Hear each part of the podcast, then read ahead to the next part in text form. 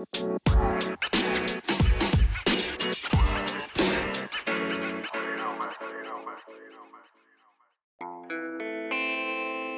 したらいいですか？そうやって例えば私なんかどうしたらいいですかね？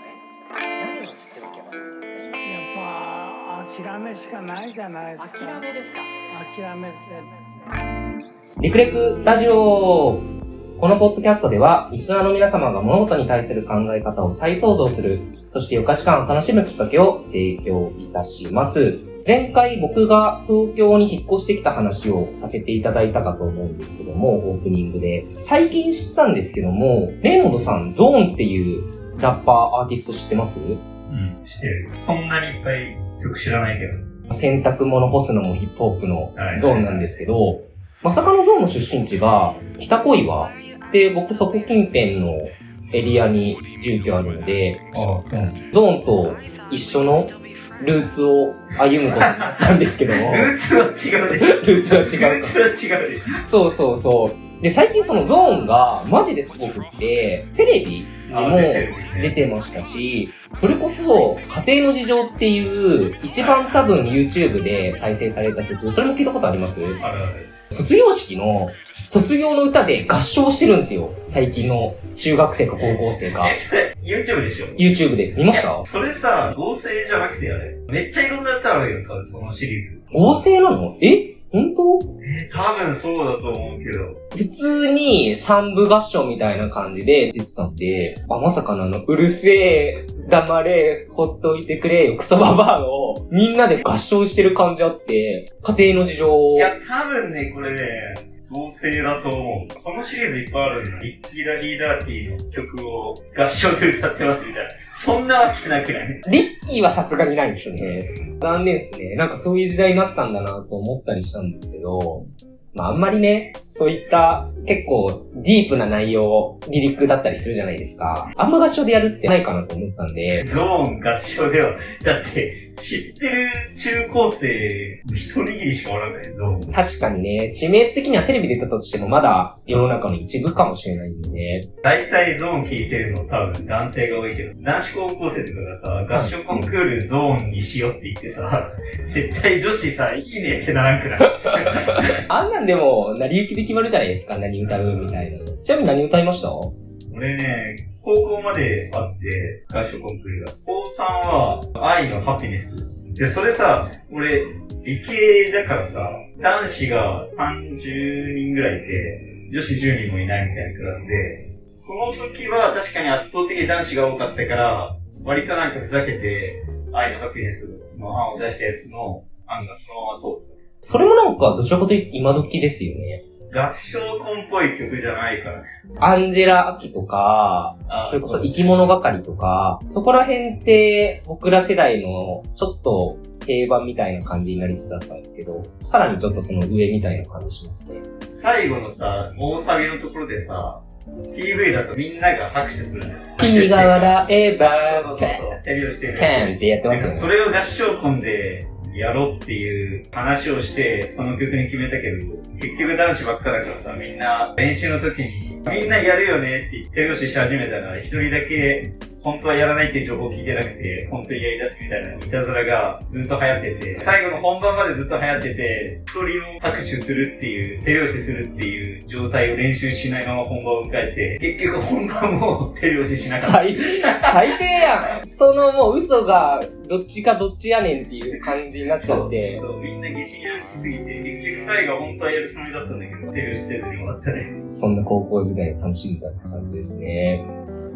じゃあ今回第12回目の収録になるんですけども、テーマといたしまして、騙されるなみたいなことについてざっくばらんに語っていきたいなと思います。みたいな。みたいななので、これも結構広く捉えて話していけたなと思うんですけども、これだけ生きてきたら、何かしら騙された経験とか、こういったこと気をつけた方がいいんじゃないかっていう情報を持ってたりするケースは多々あるのかなと思うんですけども、何かレーモンドさんそういったトピックってありますか？自分が騙されたっていう経験、あんまり思いつかないけど、これみんな騙されてんなはよくある。自分は気づいてるけど、みんな気づいてないみたいいや、な。まあまあまあ、気づいてる人もいるし、ただ気づいてない人もいっぱいいるなっていうことは結構ある、血液型診断。O 型は大雑把、A 型は几帳面、B 型はなんかマイペースあるじゃん。はいはい、もう一般の常識に近いあれになってる話題ではありますけど、これ信憑性ないってことですか？いやないよ、ない。な科学的な根拠はない。ただ俺も確かにそう感じることがよくある。こいつ B 型だなと思ったら B 型のことよくあるし。けどまあ、科学的な根拠はない。あれじゃないですか、占いでよくある、一部でも当たってる部分にヒットしたら、わ、確かにって思うあの、バーナム効果にし、なんかあるじゃないですか。うん、まあまあ、わかるよ。大多数外れてても、その当たったことが印象深いから当たってると思っちゃう。これなんでじゃあ、流行ったんですかね？A 型の取扱説明書みたいな本流行ったよね。そうそう、本でも出てるじゃないですか。それより前からある気がするけどね。僕らが小学校ぐらいからなんなら、いや、あるああるあれ、てかる。生まれる前からね、全然ある気がする。ちなみに、レモンさん、A 型です？A 型です。あ俺 ね、ニワトもね、A だと A であ、す。だよね、だよ。なんか感覚あるよね。A 型って、几帳面とかでしたあ、っけ？貴重面、貴重面。確かに僕、綺麗好きですし。O 型が一番多いんでしたっけ ?A 型？世界的に見ると O 型だけど、日本は A が多い。?A が多いですよね。だから、あなた何型でしょっていうのも、大体確率論で A って言えば、A か O が当たりやすいってのはある。うん。希少性はでもありますよね。AB 型とか言われると。当たってる感じはするけどね。でも、うん、別に根拠はない。根拠がないよっていうことを言いたいっていうことですよね。あの、騙されるなっていう、そうね、そうね。あれですけど。うん。まあ、血液型占いはさ、結局さ、性格を診断してるからさ、性格って数値にできないじゃん。綺麗好き度あなた5です。あなた8ですができないじゃん。できない。だからさ、データ取ろうと思って取れないんだよね。本当はあるかもしんないけど、まあでも科学的根拠は今のところないと言われている。遊びの範疇でね、楽しむ分には、いや、まあ全然いいのかな別に騙されるなって言ってるけど、騙されてても面白いからいいんじゃない？もっとはないんですか？騙されるなみたいな。めっちゃあるし、主に美容系だよね。騙される騙されないってさ、別に騙されてても俺はいいと思うんだけど、どうやったら騙されないかっていうとさ、やっぱ、理系的な知識じゃん。結局。今その美容の話で、美容の話で言ってるけど、嘘の情報を信じちゃうとさ、根拠がない情報を信じるか信じないかってさ、結局、それが違うだろって思える科学的な知識があるかどうかじゃん。もっともっとあればいいですし、もっと手っ取ればいいのが自分で調べて、防げる部分も多少あるのかなとは思ったりするんで。俺がね、まあ思う、これ、本当になんかエセ科学というかとんでも科学だろうみたいなのは、美容が多いんだけど、それって多分、女性文系が多いからかなと、なんとなく思ってる。今言った理系能じゃないというか、そうね。めっちゃいっぱいあるね。水素水とか。水素水、これちなみにすいません、僕が知識不足の部分もあるんですけど、どういった効能を歌ってるんですか？よくあるのは、若返りっていうかアンチエイジングって言われてね。あの、まあ、水素は抗酸化作用があるから、多分そういうのを言い始めた人がいるんだろうけど、水素水ってまず言ってるけど、水素ほぼ水に溶けないんだよね。だから、水の中に水素が溶け込んでるっていう状態がほぼありえない。エアーとして入るしかないみたいな感じです。うん入れるとしたら。でもだって、すごい軽いから、ペットボトル開けたら、もし入ってたら、本当に入ってたとしても、溶けなくて、ペットボトルの上の方に空気として溜まってて、蓋開けたら全部飛んじゃうから。ちなみに水素水って結構大手のメーカーとか出してます？さすがに出してないですか？そうなんだ変なうさんくさい会社ばっかですかね。超メジャーなところはあんま聞いたことないよね、水素水。というのも、メジャーどころだったら、ちゃんと認可とか、特定健康食品、特報とかね、取ってたりするのかなと思うんで、結構リスキーだなと思いましたよね。そういうのがないから、結局は、本当は効かないねっていうのが、みんな分かってきて多分もう廃れたと思う。水素水さ、一時期めっちゃ流行ってさ、めっちゃ飲んでる最先端だぜ女子みたいにいたじゃん。そんな流行ってました？流行ってた、流行ってた。え、大学ぐらい？うん、大学だね、俺らが。大学3、4年ぐらいじゃないかな、入った。ちょっと高いっすもんね、水素水。うん別に俺は騙されててもいいと思うけどね。それで、水素水飲んでる私いけてるでしょって、別にそれをそう思うことが、ちょっと高い値段を払う代償なんだっていいんじゃない？少なからず美意識の向上みたいなことには繋がってるかもしれないですもんね。そもそもの水自体に効果はないけど、意味があるかもしれない。まあ、プラシーボとかもあるし、効果があると思ってたら本当に効いちゃうっていう部分もなくはない。そんなこと言ったら多分世の中全部プラシーボじゃないかなって僕は思っちゃいますけどまあ、風ね。邪薬とかもそう言われてるよね。美容系まだまだありますか？いや、めっちゃいっぱいあるし。コラーゲン。フカヒレとか豊富でしたよそうね。コラーゲン鍋とかさ、コラーゲン取ったら、翌日お肌がプルプルになるイメそうージあるでしょ。肌質を上げるみたいな。でも、コラーゲンを直接口から摂取しても、結局分解されてアミノ酸になって、アミノ酸が体内に吸収されて栄養になるだけだから、肉食ってるのと同じなんだよ、コラーゲン。コラーゲンっていう成分が体内に行き届くわけじゃないから、結局分解されたアミノ酸が行き届いてるわけだから、まあ肉とかも分解されたアミノ酸になるから、同じだね。今の話聞いたら、さすがにバカでも調べれば、分解されてみたいなのって出てくるじゃないですか。出てくるなのに、コラーゲン例えば食品を扱ってるうさんくさいメーカーとかは、コラーゲン自体が吸収されて肌良くなりますっていうか、どういう風に説明してるんですかね？タンパク質は確かに肌の元になるから、タンパク質を取るとお肌にいいよっていうのは、そう、タンパク質を取らないと逆に肌とか荒れちゃう人がいると、含有量が違うとかじゃないですか？コラーゲンめっちゃ豊富に含んでますみたいな。そういうだけじゃないと、一番含有量高い食品はプロテイン。確かに、マッチョがね、よく飲んでるプロテインの効果あるのか。分解しやすいとかあるかもしれない。胃腸に優しいとか、吸収しやすいみたいなのあるかもしれない。別にコラーゲンが直接肌にとか、そういうわけじゃない。僕、正直あんまりここら辺知らなかったんで、ああ、そう普通に数節ぐらいの感じで、そういう風に効果あるんだなぐらいに思ってたりしたんで、まあでも別にいいじゃんね。それでコラーゲンバクバクっていうと体に害ないからさ。それで自分が満足できるんだったらいいじゃん。そうですね。ただ、お金払ってるのに効果まあ予想以上に得れないっていうのは、ちょっともったいないかなと思っちゃうんですけど。はい、あるね。あと、部分痩せ。何それ？秋道長寿の部分パイカの術の 逆ですか？ちゃうちゃうちゃう。今さ、多分 YouTube とか、ほんと女性のためのコンテンツだと思うんだけど、二の腕痩せの動画？これやったら二の腕痩せますとか、これやったらお尻痩せますとか、これやったらお腹引っ込みますとか、どっか自分の気になる部分に対して、そこだけ痩せたいみたいな人のための動画が結構ある。ストレッチ動画とか、体操みたいなやつですか？そうね。部分に痩せて、できないんだよ、基本は。すごい、もう世の中めっちゃはみこってるけど、基本はできない。テニスやってて、筋肉めっちゃ使うから、左手より右手だけめっちゃ太いですみたいなできるじゃん。でもさ、右手使ってるから、右手だけ脂肪ついてないですって人いなくない？いない。いないよね。いない。そうなんですよ。痩せようと思って運動したらもちろん痩せるんだけど、動かした箇所が痩せるわけじゃなくて、消費したカロリーに基づいて、体の全体的にちょっとずつ痩せていくだけだから、腕をばっか運動したら腕が痩せるわけじゃない。逆は成り立つってことですもんね。うん取るとか筋肉っていうのは、その部分に溜まっていくっていうことで。太る、脂肪がつく方も同じだね。どっかだけ太るっていうのは、基本的にはない。つきやすいはあるよ。内臓脂肪ついて、お腹について、顎について、で、まあ腕に来るとかはあるけど、基本的につきやすいところは痩せやすい。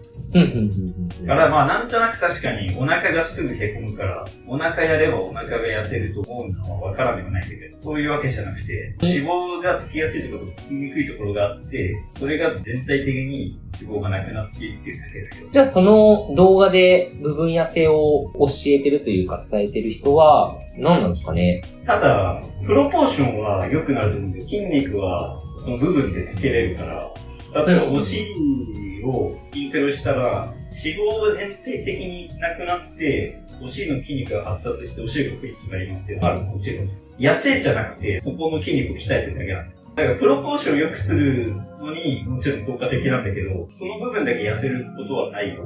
でもその動画見てる人は、あ、部分ここだけ痩せたなって思ってるんですかね？いや、思うんですかね。むくみが取れるとかはあるかもね。一時的にね。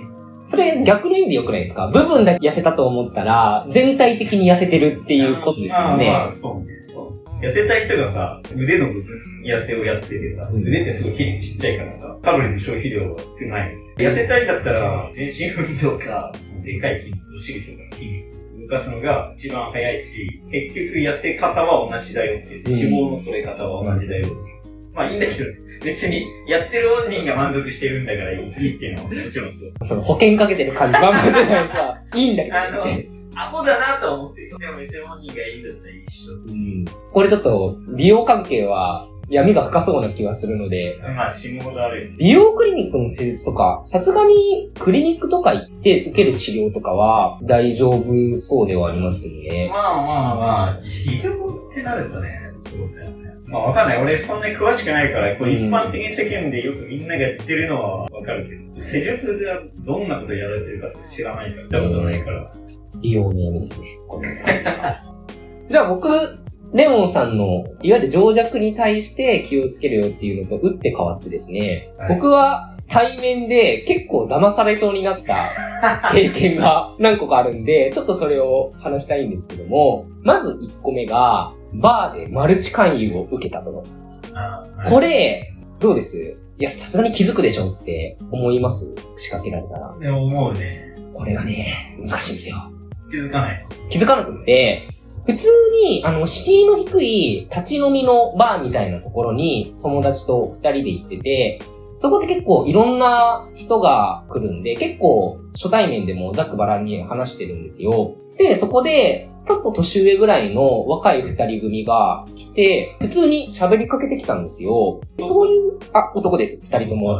で、そういうバーだから、別に喋るの普通だしって感じで、こう喋ってったら、俺らキャンプとか好きなんだよね、みたいな話をしてて、それが大人数とか集まってやるとか、それこそ誰かんちで、鍋パで、こう、大人数で楽しくやってます、みたいな、もうプライベートのような話をしてたんで、まあ、普通に、わ、いいっすね、みたいな感じで言ったら、え、今度行く？みたいな感じで、行くというか、それも別に来てほしいとかじゃなくって、もしよかったら来なよ、みたいな感じで、言われて、ああ、わかりましたって言ったら、その場で LINE とインスタを交換されたと。で、実際それで終わったんですよ。別にそこから勧誘受けることになってあ。あ、はいはい。その後、出てった後に、実はそのお店の店員さんとか、周りの客っていうのは、その人たちがマルチの人って分かってたんですよ。まあ、いるんだろうね、よく。そう。で、静岡ってコミュニティが狭いところもあって、居酒屋間全部繋がってるんですよ。だからそういう二人組が怪しい勧誘してたっていうのが、もう情報としてすべての店舗に伝わってるぐらいの感じだったんで、いや、あれ気をつけな、マルチ勧誘だよって言われて、あおお、危ねえってなって、それはマジで気づかなかったですね。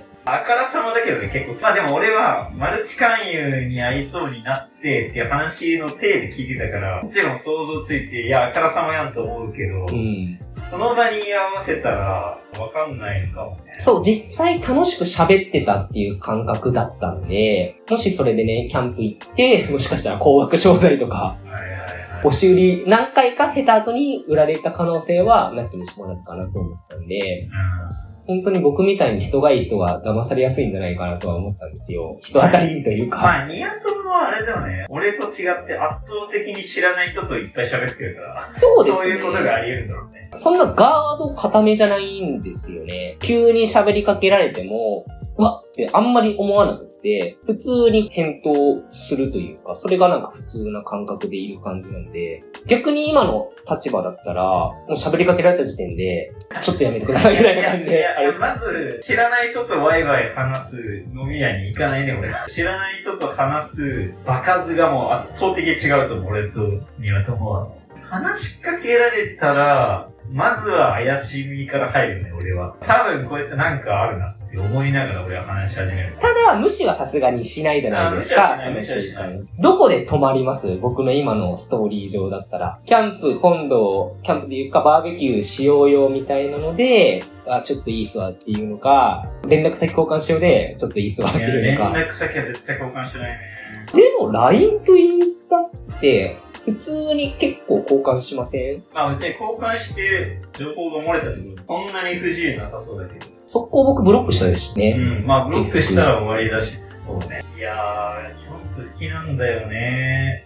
あ、そうなんすか。で、自分もキャンプやってるから、わかります。え、じゃあ今度みんなで大人数でやるから君も来るいや、いいっす。あの、これ、な会話の流れ上、いや、いいですわって言いづらいっていうのもあるんですよ。まあまあその雰囲気もあって。だから、まあ、社交辞令的な感覚で、わ、いいですね、とか言ってた記憶はあるんですけど、ちょっと否定的なワードを出しづらいというか、でもあれだよね。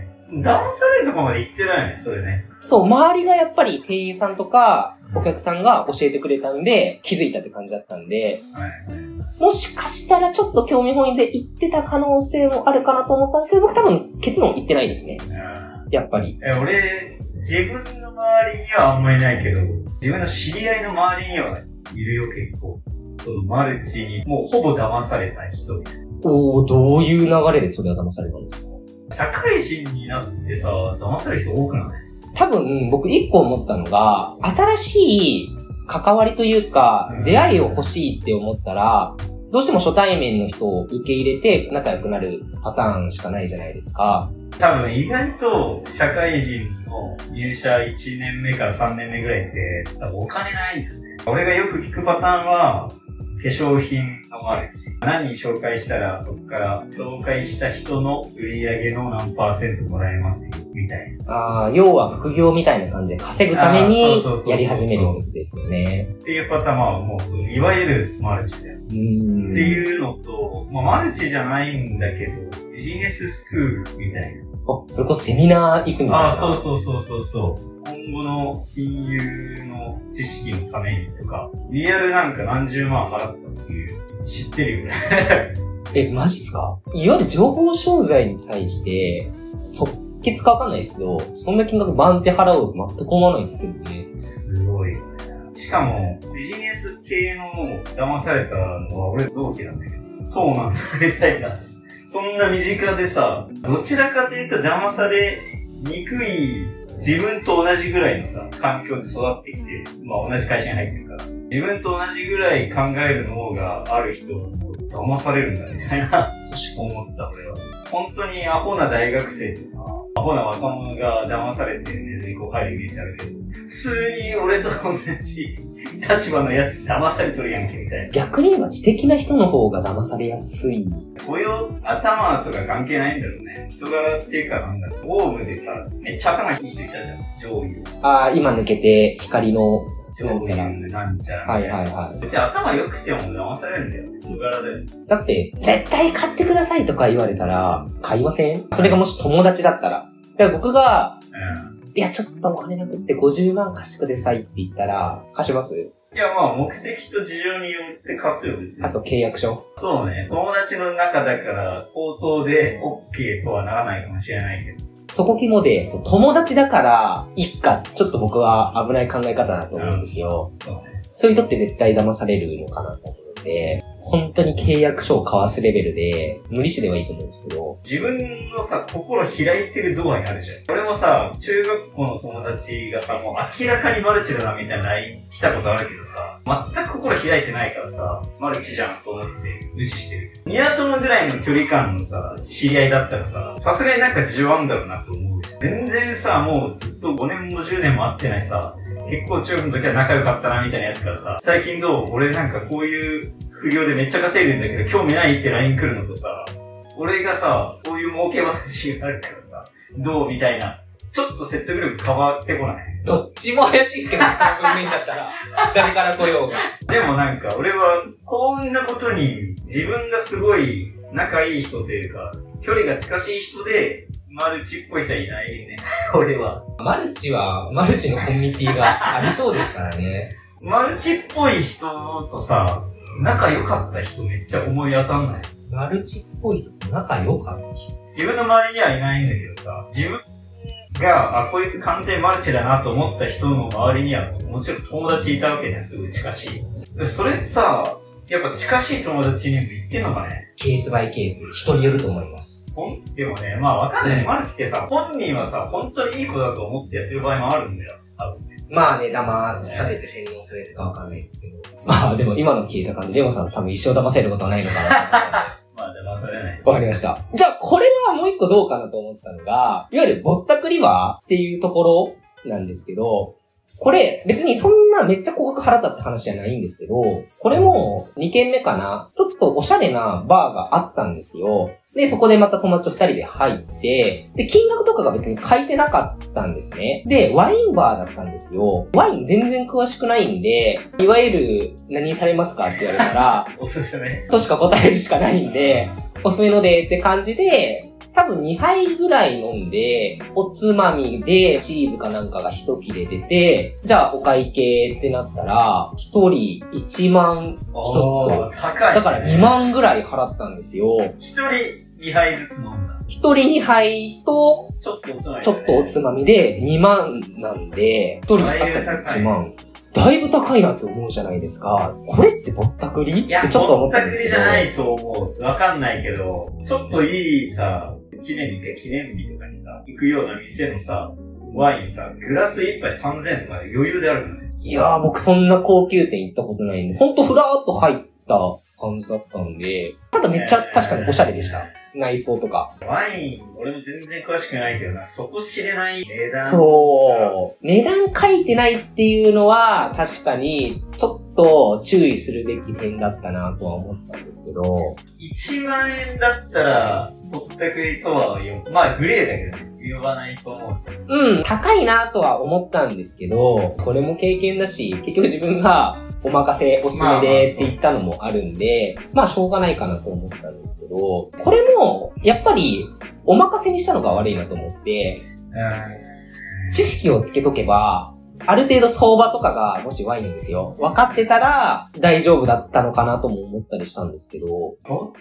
くり系難しいよね。東京多いよ、本当に。入ったら、え、こんなに金額すんのみたいなこと結構あるんですよ。俺、ぼったくりとまではいかないけど、ぼったくりってどっからだろうね。数万とかはない。けど、同じね、新宿で二次会で入って、本当に一人に3倍、普通のチューハイだよ。チューハイ一人に3倍飲んで、つまりちょっと食って1万。一人？普通の居酒屋？うん、1回か3回ぐらいあるね。マジっすか？そう。だから気をつけた方がいい。え、それって何？キャッチかなんかに案内された店ってことですか？ああ、どうだったかなあんまり覚えてないけど、こんな感じじゃない僕ちゃんとキャッチは交渉するんで、いくらですかって事前に裏取ってじゃないですけど。それでも、まあ確認せず行くんですかね。えー、まあ、とりあえず入れれば酔ってたなとは思ってもう酔ってたら2軒目以降は、レギュラーなお店じゃないですけど、チェーンみたいなとこに絶対行った方がいいです。東京は危ねえなって。危ない街ですからね、本当に。まあやっぱり、レモさんの話も僕の話も、いわゆる情報弱者みたいな人が騙されやすいのかなと思ったんで、情報を常日頃からアップデートしたりとか、それこそ疑問に思ったことを調べる癖っていうのがあった方がいいのかなとですけど、レモンさんって意識は絶対してないと思うんですけど、こういう風に知識を蓄えてるみたいなのってあったりします？知識の蓄え方は別に意識してないからね。調べ事は人より多いなと思うよ。明らかになってカバーしてる知識の幅とかちゃうじゃないですか。分野が違うっていうだけだと思うけどね。俺は結構その学術的なことが好きだからあれだけど、別にさ、それじゃなくてさ、今の流行りをめっちゃ知ってますそれも別に知識っちゃ知識じゃん。雑学的な方もね。うんアイドルいっぱい知ってます。漫画いっぱい知ってます。まあ別に知識知識。確かに、結局なんか自分の興味ある分野がたまたま実用騙さ的なね。れる実用的ってだけだけど、これは。みんな多分、ベクトルは違えど、興味あることとかに注いでる熱量とかって一緒ぐらいかもしれないですよね。大前提として俺は、さっきみたいなマルチとかじゃなくて、血液型診断とか、別に騙されててもいいじゃんは大前提なんだけど、騙されないようにするためにはやっぱ勉強必要だよと思わない？障害学習の一つとしてかな本当のさ、学術的な知識だけじゃなくてさ、なわけないじゃんみたいなさ、ことを言ってる人結構いない？例えば、俺はもう実話だけど、俺の母さんが、俺がモンスター、あの、あるじゃん、モンスターで、飲み物飲んでる時に、えそれ、致死量2本だから、1日にガバガバ飲むのやめなって言ってきたんだけど、2本飲んだら死ぬさ、飲料がさ、そこら辺に売ってるわけなくないでも、パートの同僚っていうか、会社の人が言ってたみたいな。会社の人も会社の人だけど、信じる方も信じる方だろ。その疑問を持つのが一般的に難しいんじゃないですかね。普通にスッて脳で受け入れちゃうんじゃないですか？そうなのかもしれない。まあ、あと、調べる能力だね。そう、あと、ちゃんと根拠あんのかっていうのを考える。5G がさ、流行り出した、5G が導入され出した頃にさ、ちょうどコロナだったからさ、5G のエリアではコロナがめっちゃ流行ってる。5G の電波がコロナの感染を促進させてるみたいな、すごい言ってる人いたの。マジそんな人いるんですか？これ結構話題になってて、なわけない。でも確かに統計的に見たら絶対そうなの。アホは、これも俺はアホだと思ってるけど、それを言ってたやつは。統計データとして、そういうデータが出てるから信じてるんだけど、その統計データとしてあるから、それがさ、根拠があるわけじゃないんだよね。うん。でなんか 5G が導入されたところはコロナが流行るっていうのは、統計データ見てると絶対そうで、人口密度高いからさ、5G が導入されやすいところって、結局人口密度高いから、東京とかってことですよね。じゃあそれを言い出したらさ、例えばなんか覚醒剤やってる人は癌になりにくい。癌って年取る方がなりやすいから、覚醒剤をやりまくってる人って年いかずに死んじゃうじゃん。うそうするとん。覚醒剤をやってると癌になりにくいみたいなデータも出出せるじゃん。確かに確かに。データがあるからって、それも本当じゃないし、味方だよね。統計はエビデンスにならなそうですね、確かに。自分だけで完結する、信じてるやつは別に騙されてもいいと思う。人に影響を与えるようなうんことを吹聴したりはやめた方がいいですね。あと、さっきレイモンさんが、おかん、騙される方も騙される方やろって話したと思うんですけど、そうね。これもよく二極論で語られるんですけど、人って生前説か、性悪説かみたいな。宮田もさ、それめっちゃ好きじゃないその話。俺何回か話したことあるんだけど、宮田も。ありますっけ？性善説、性悪説の話。どっちを信じてるのかあります？悪でしょ、悪。もう確実な悪だと思って。まあ僕も正直悪だと思ってますよ、人っていや、。そうだよね。そう、醜い心を理性で抑えて抑えて、うん。教育と理性。